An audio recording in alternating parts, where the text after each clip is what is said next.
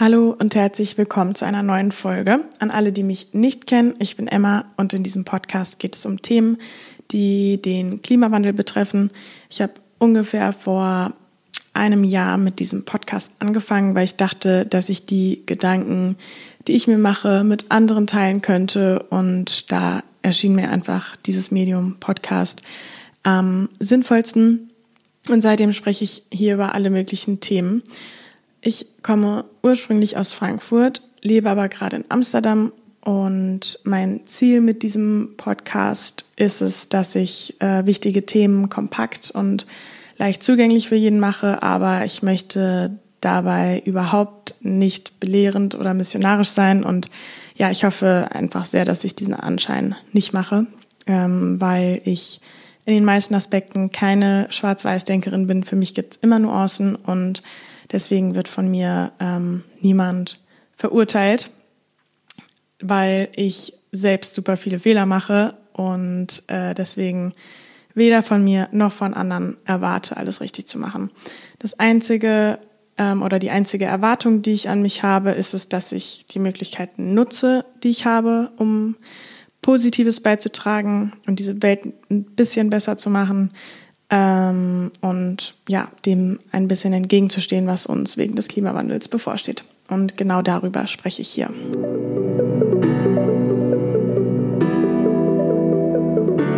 Herzlich willkommen bei Prima Klima, dem Umweltpodcast von und mit Emma Funke.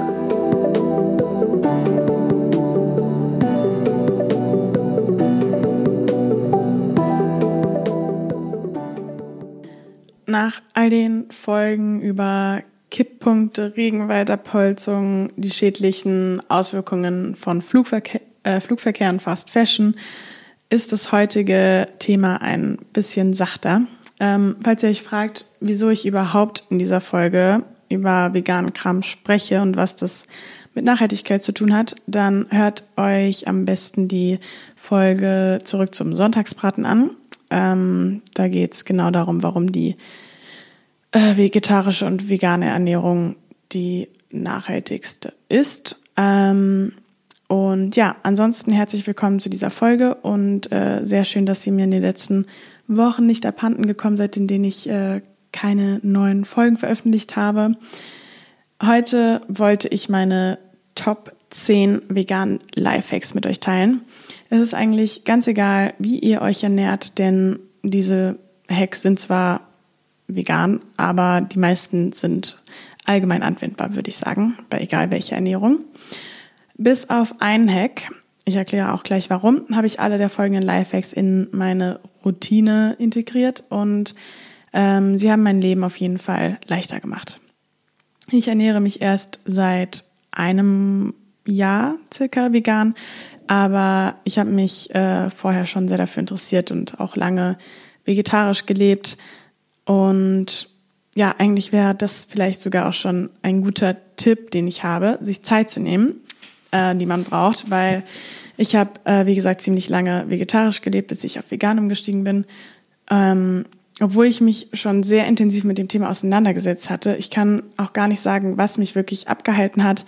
Ähm, aber ich glaube, ich war fünf Jahre Vegetarierin mit äh, kurzen Unterbrechungen hin und wieder und habe mich dann erst letzten Sommer endgültig dazu entschieden, mich vegan zu ernähren.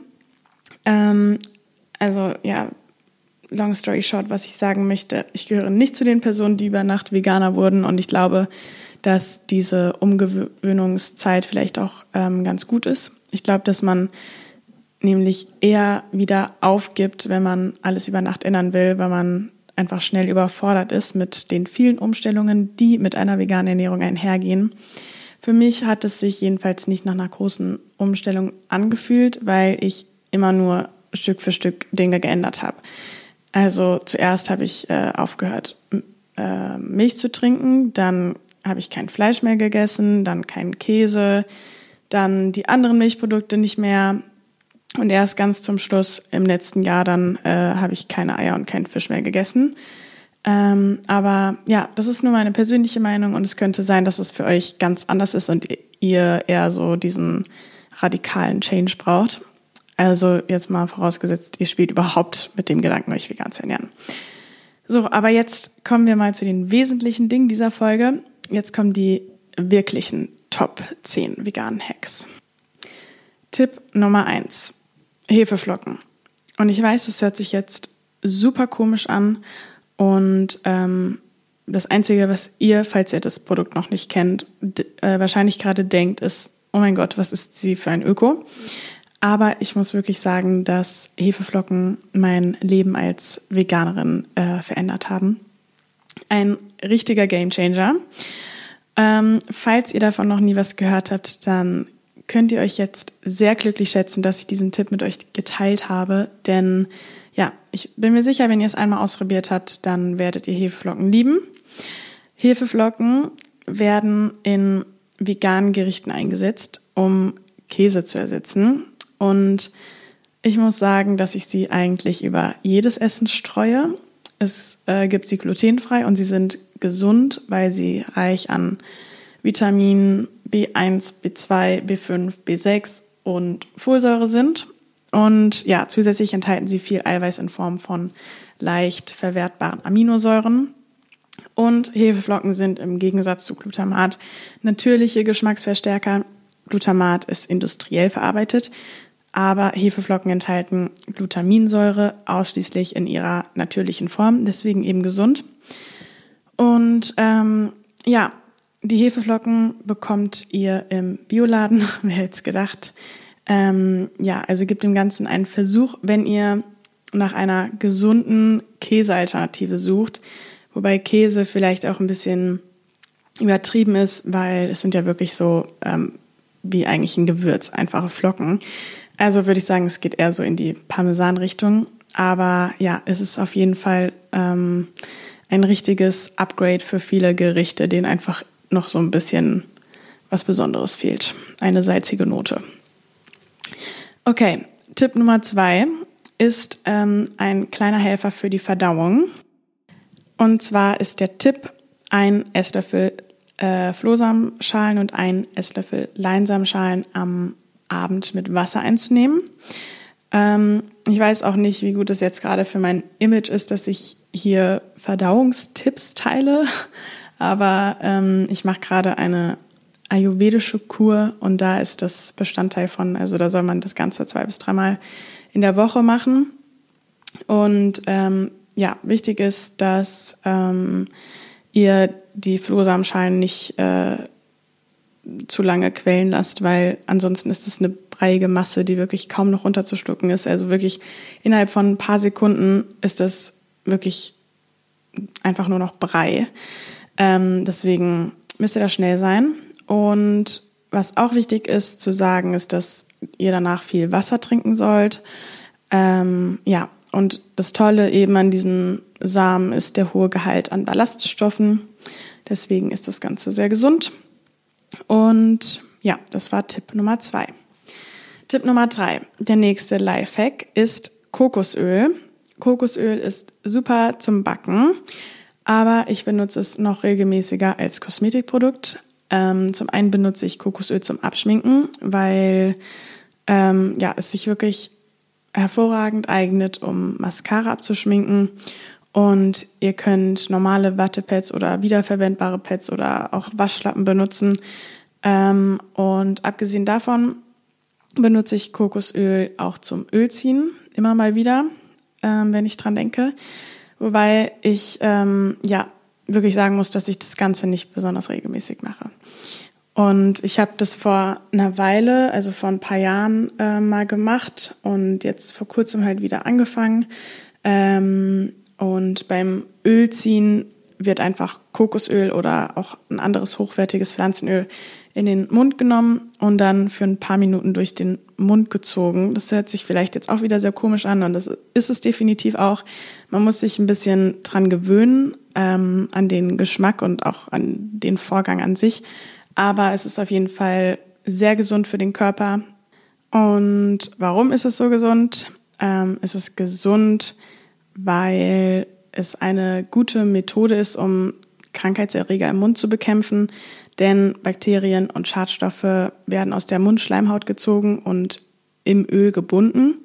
Ähm, und die antibakterielle Wirkung des Öls hat nicht nur einen positiven Effekt bei Mundgeruch, sondern fördert auch ein gesundes Zahnfleisch und hemmt Karies. Und ja, viele sagen auch, dass ähm, Kokosöl die Zähne aufhält, aber das ist nicht bewiesen und das muss wohl jeder für sich selbst untersuchen.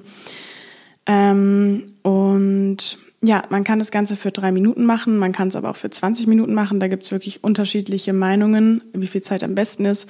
Viele sagen, ähm, dass es erst ab 20 Minuten wirkungsvoll ist und ja, deswegen mache ich es für 20 Minuten, wenn ich viel Zeit habe.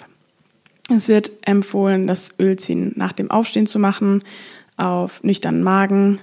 Und ähm, ja, probiert es einfach mal aus, wenn ihr Bock habt. Tipp Nummer 4 ist B12. Über keinen anderen Nährstoff wird im Zusammenhang mit der veganen Ernährung so viel diskutiert. Und ähm, ja, nach bisherigem Kenntnisstand gibt es keine verlässlichen pflanzlichen Vitamin B12-Quellen und das bedeutet, dass man es über ein Nahrungsergänzungsmittel zu sich nehmen muss. Und für viele Vegan-Kritiker ist das der Beweis dafür, dass die vegane Ernährung eine Mangelernährung ist und nicht gesund sein kann. Ähm, wenn ich extra Vitamine zu mir nehmen muss, kann eine vegane Ernährung ja nicht natürlich sein. Dazu muss man vorweg aber schon mal sagen, dass eine natürliche Ernährung, so wie von der Natur vorgesehen, für einen Großteil der Menschheit sowieso nicht mehr möglich ist, weil die Qualität unserer kommerziell erhältlichen Nahrung ist eine andere als noch vor, ähm, vor 100 Jahren. Die Böden sind ausgelaugt, das Wasser verschmutzt und hinzu kommt der hohe Gebrauch an Pestiziden. Und das bedeutet, dass das, was wir heute essen, eine niedrigere Nährstoffdichte hat als früher. Ich habe ähm, schon oft gehört, dass ähm, das erste Mal übrigens in der Dokumentation The Game Changers. Auf jeden Fall habe ich da gehört, dass die Böden früher voll mit Bakterien waren, die Vitamin B12 produzieren und deswegen die Menschen ähm, über zum Beispiel Gemüse aus der Erde B12 zu sich nehmen konnten. Und ja, das ist eben heute leider nicht mehr möglich. Und leider können wir anders als zum Beispiel Kühe und Schafe, unser körpereigenes B12 nicht in ausreichender Menge verwerten. Nicht-Veganer erhalten B12 über tierische Lebensmittel. Bei Schweinefleisch kommt das Vitamin übrigens aber oft ins Futter, weil Schweine auch nicht genug B12 zu sich nehmen können. Ähm, ja, weil es aus dem eben genannten Grund nicht mehr in der Erde ist und äh, Schweine wie Menschen auch ähm, es nicht in ausreichender Menge selbst produzieren. Es gibt auch viele Veganer, die sagen, ähm, dass in einigen Pflanzen B12 enthalten ist, wie zum Beispiel in Algen, Sauerkraut oder Weizengras. Und das stimmt auch. Allerdings dienen diese nicht als verlässliche Quellen.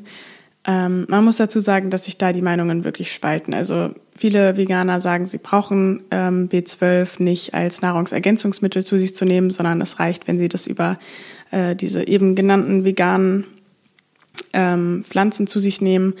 Ähm, aber ja, es ist wirklich leider halt nicht ausreichend erforscht. Die meisten Artikel im Internet sagen, dass ein B12-Mangel nicht zu unterschätzen ist, weil die Folgen schwerwiegend und dauerhaft sein können. Sie sagen, dass zu den ersten Anzeichen Erschöpfung, übermäßige Müdigkeit und Schwindel gehören und schreitet der Mangel weiter fort, kann es zu Gedächtnisstörungen, Stimmungsschwankungen, Depressionen und Psychosen sowie zu schweren neurologischen Symptomen wie Krämpfen, Taubheitsgefühlen und Kribbeln in den Gliedmaßen bis hin zu Lähmungen kommen. Aber wie gesagt, es gibt keinen medizinischen Konsens zu Vitamin B12. Ähm, weil viele Quellen auch etwas ganz anderes behaupten. Deswegen vermag ich nicht zu sagen, was jetzt davon stimmt und was nicht, aber ich nehme B12 und ähm, ich denke mir, dass ich damit äh, nichts falsch machen kann. Ähm, aber ich muss sagen, dass ich ja diese vielen und teilweise auch gegensätzlichen Informationen sehr verwirrend finde. Ähm, und ja, das ist einfach schade, dass es noch nicht ausreichend erforscht wurde. Wenn ich bei meinem Hausarzt bin, dann lasse ich B12 immer mitkontrollieren, wenn ich Blut abnehmen lasse. Aber ja, wie gesagt, die Meinungen gehen da sehr weit auseinander. Und das Ganze führt mich auch eigentlich schon zum nächsten Punkt. Nummer fünf ist nämlich, sich kritisch mit dem Thema auseinanderzusetzen.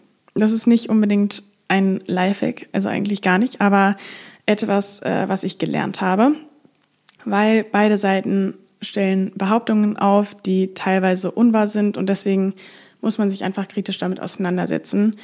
Anti-Veganer werden Dinge behaupten wie, die pflanzliche Ernährung ist nicht so nachhaltig, wie sie behauptet, wozu man, by the way, sagen muss, ja, Veganer essen Soja, aber dieses Soja, das für Lebensmittel verwendet wird, wird hauptsächlich in Europa angebaut. Und die Regenwaldabholzung ist ein riesiges Problem, das stimmt, aber dieses Problem ist nicht ausgelöst durch Veganer. Ähm, der Großteil der weltweiten Sojaernte landet nicht in den Mägen der Veganer, sondern in denen der Fleischesser, denn laut einem aktuellen Greenpeace-Report werden etwa 87 Prozent der Sojaernte als ähm, Sojaschrot äh, an Geflügel, Rinder und Schweine verfüttert. Und ja, von diesen Mythen gibt es einige, aber es gibt sie auch von anderer Seite. Manche Veganer behaupten, ihnen wäre, wären magische Dinge passiert, nachdem sie auf eine vegane Ernährung umgestiegen sind. Und ähm, ja, die vegane Ernährung hat Vorteile, aber es passieren keine magischen Dinge, wenn man sich vegan ernährt. Also mir zumindest nicht. Und ich finde, das wurde zum Beispiel in übertriebener Weise in der Dokumentation The Game Changer dargestellt, als würde die vegane Ernährung alles und jeden heilen können. Deswegen mein Tipp, ähm, Statements von Anti-Veganern und Veganern hinterfragen und sich einfach selbst schlau machen, ähm, um diesen ganzen Vorurteilen dann mit faktenbasierten Antworten trotzen zu können. Next one, Nummer 6. Ich habe eben gesagt, dass ich alle Lifehacks, die ich hier nenne, in meine Routine integriert habe, bis auf einen und dazu komme ich jetzt. Und zwar geht es um Selleriesaft. Ich habe leider keinen Entsafter und konnte diesem Trend noch nicht nachgehen, aber ich würde es unglaublich gern mal tun. Der Saft wird als Anti-Aging-Allheilmittel gegen Migräne, äh, Akne, Verdauungsprobleme, Schilddrüsenerkrankungen, Asthma, Gicht und sogar Krebs angepriesen. Und so richtig bekannt wurde dieser Trend wahrscheinlich erst durch Anthony Williams, der Wunder verspricht, obwohl er dafür übrigens keinen medizinischen Background hat. Und ähm, vielleicht habt ihr schon mal von ihm gehört mit seinem Medical Medium. Ähm, er wird mit seinen Büchern, die alle aber auch ziemlich viel Geld kosten, und behauptet, durch einen Geist könne er Informationen über Krankheiten einer Person erhalten und Lösungen zu deren Heilung. Und er sagt, man solle 500 Milliliter Selleriesaft auf nüchternen Magen morgens trinken. Ähm, was man dazu sagen muss, ist, äh, dass Sellerie zu 92 Prozent aus Wasser besteht und man damit wohl der morgendlichen Dehydration entgegenwirkt. Und das könnte auch ein Grund sein, warum sich viele Leute nach dem Getränk besser und ähm, voller Energie fühlen. Ich habe einige Videos auf YouTube gesehen, in denen Leute von ihrer Erfahrung erzählen und die meisten sagen, dass es keinen oder nicht viele Effekte auf sie hatte. Dazu muss man aber auch sagen, dass die meisten es nur für eine Woche oder so getestet haben und ja, ich glaube, dass viele Veränderungen im Körper einfach erst nach längerer Zeit spürbar werden, weil diese Prozesse einfach Zeit brauchen. Ähm, und in den meisten Fällen, äh, in den meisten Videos wird auch oft bemängelt, dass es sich um eine ziemlich teure Angelegenheit handelt. Ähm, insofern keine Ahnung, ob ich es tatsächlich ausprobieren werde, weil ich mein Geld nicht unnötig verschleudern will. Aber trotzdem interessiert es mich irgendwie, ähm, denn es gibt auch viele Leute, die ganz andere Sachen behaupten und sehr gute Erfahrungen gemacht haben. Und ähm, ja, die vielen Vorher-Nachher-Bilder fand ich irgendwie auch ganz interessant. Sellerie an sich ist äh, gesund, weil er viele Antioxidantien enthält ähm, und äh, Vitamin B und C. Und ähm, er schützt den Magen, denn er verhindert, dass zu viel Magensäure produziert wird. Also ein Tipp, den ich selber nicht ausprobiert habe, deswegen kommt er ohne Gewähr, aber vielleicht äh, ist es ja für den einen oder anderen was. Und jetzt kommt der nächste Tipp, Nummer sieben. Dieser Tipp richtet sich an alle, die der veganen Ernährung einen Versuch geben wollen. Und zwar probiert nicht alles so schmecken zu lassen, ähm, als wäre es nicht vegan. denn es ist, glaube ich, sonst sehr enttäuschend. Ich weiß es noch von meinen ersten vegetarischen Versuchen, da habe ich auch versucht, alles irgendwie zu ersetzen, aber eine vegane Bolognese schmeckt nicht wie eine richtige Bolognese. Ein veganes Schnitzel schmeckt nicht wie ein Schnitzel. Eine vegane Pizza nicht wie eine Pizza. Ähm, zumindest nicht wie die, die ihr gewohnt seid. Es ist einfach so. Und es ist richtig cool, dass es diese ganzen Ersatzprodukte gibt und ich kaufe mir die auch. Ähm, aber ich glaube, dass man ziemlich viel verpasst, wenn man versucht, sich genau so zu ernähren, wie als man noch Fleisch oder tierische Produkte gegessen hat. Das ist auch mit äh, der deutschen oder generell der europäischen ähm, Ernährung nicht ganz einfach, weil die ja doch sehr tierlastig ist. Und ähm, ja, durch die vegane Ernährung habe ich meinen Fokus deswegen auf andere Nationalitäten gerichtet, die im Ursprung einfach schon vegan sind. Das bedeutet, ich esse viel vietnamesisch, thailändisch, indisch, israelisch und so weiter. Und so habe ich nicht das Gefühl, als müsste ich auf irgendwas verzichten, weil ähm, ja, ich nicht versuche, Produkte zu ersetzen, denn diese tierischen Produkte kommen nicht notwendig, äh, notwendigerweise im asiatischen Essen vor. Und noch eine Sache, bevor wir zu Punkt 8 kommen. Der Körper braucht einfach Zeit, bis er sich an neue Dinge gewöhnt hat. Und ähm, ja, bis unser Gehirn sich umprogrammiert hat, dauert es ja um die 30 Tage, das wird gesagt. Und ähm, ihr werdet es mir vielleicht nicht glauben, aber ihr könnt eure Körper sogar an Tofu gewöhnen. Ich habe es auch geschafft und ganz ehrlich, mittlerweile mag ich sogar richtig gerne. Tipp Nummer 8. Austernpilze. Wenn ihr Tofu hasst, dann probiert Austernpilze. In die Pfanne werfen und anbraten, würzen und glaubt mir, ihr werdet es lieben. Denn Austernpilze haben eine richtig tolle Konsistenz und wenn ich vegane Burger mache, dann nehme ich Austernpilze als Fleischersatz. Tipp Nummer 9. Ich habe zwar eben gesagt, dass ich nicht versuche, tierische Gerichte zu ersetzen, weil es nicht gleich schmecken wird, aber Tipp Nummer 9 ist äh, veganes Mac and Cheese oder einfach vegane Alfredo-Soße aus Blumenkohl. Und es wird nicht so schmecken ähm, wie Mac and Cheese oder Alfredo, aber es ist einfach super lecker. Dafür einfach einen Blumenkohl kochen, dann in den Mixer mit Gewürzen, angebratenem Knobi und bisschen Sojasahne und ja, das ist einfach eine sehr leckere Nudelsoße. Ihr könnt ja einfach mal ausprobieren. Nummer 10. Last but not least, Öle. Ich bin im Moment voll into Öl. Es gibt so unglaublich viele Öle auf dem Markt, die jeweils andere tolle Eigenschaften haben und ich finde sie super leicht in die Ernährung zu integrieren, ob in Salaten oder auf dem Brot oder in frischen Soßen oder Hummus und so weiter.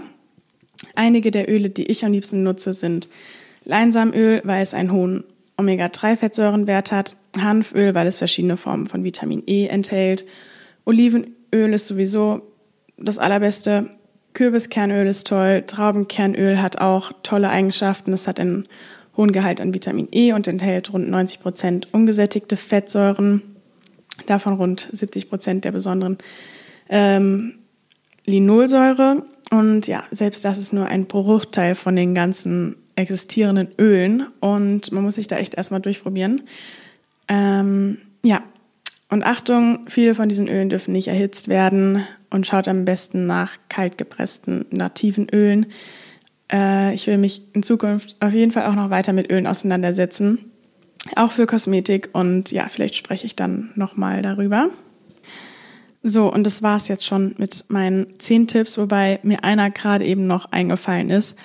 Und zwar ähm, Nice Cream. Also einfach veganes Eis äh, auf der Basis von ähm, Bananen. Und dazu müsst ihr einfach nur ähm, Bananen einfrieren, dann in den Mixer geben mit was auch immer ähm, ihr dazu haben wollt, also Kakao oder Früchte. Da kann man wirklich ähm, einfach mal rum experimentieren und das ist einfach, ja, sehr, sehr lecker und sehr easy. Deswegen ist das mein letzter Tipp. Und ja, ich hoffe, ihr konntet mit diesen Tipps was anfangen. Die Folge ist ja jetzt doch ein bisschen anders als die anderen, aber mir fällt gerade auf, dass ich das irgendwie immer sage. Ich hatte auf jeden Fall heute keinen Bock, immer nur negative Schreckensnachrichten über Umweltkatastrophen zu äh, besprechen. Und deswegen gab es heute dieses leichter zu verkraftende Thema. Und ja, auch in Zukunft ist mein Plan, da mehr Abwechslung reinzubringen und vielleicht meinen Fokus ein bisschen mehr zu erweitern. Falls ihr Themenideen habt, dann sagt es mir bitte. Ich freue mich über Anregungen und ich hoffe, es geht euch gut und ich wünsche euch einen wunderschönen Tag oder Abend oder Nacht und ähm, ja, bis ganz bald. Tschüss.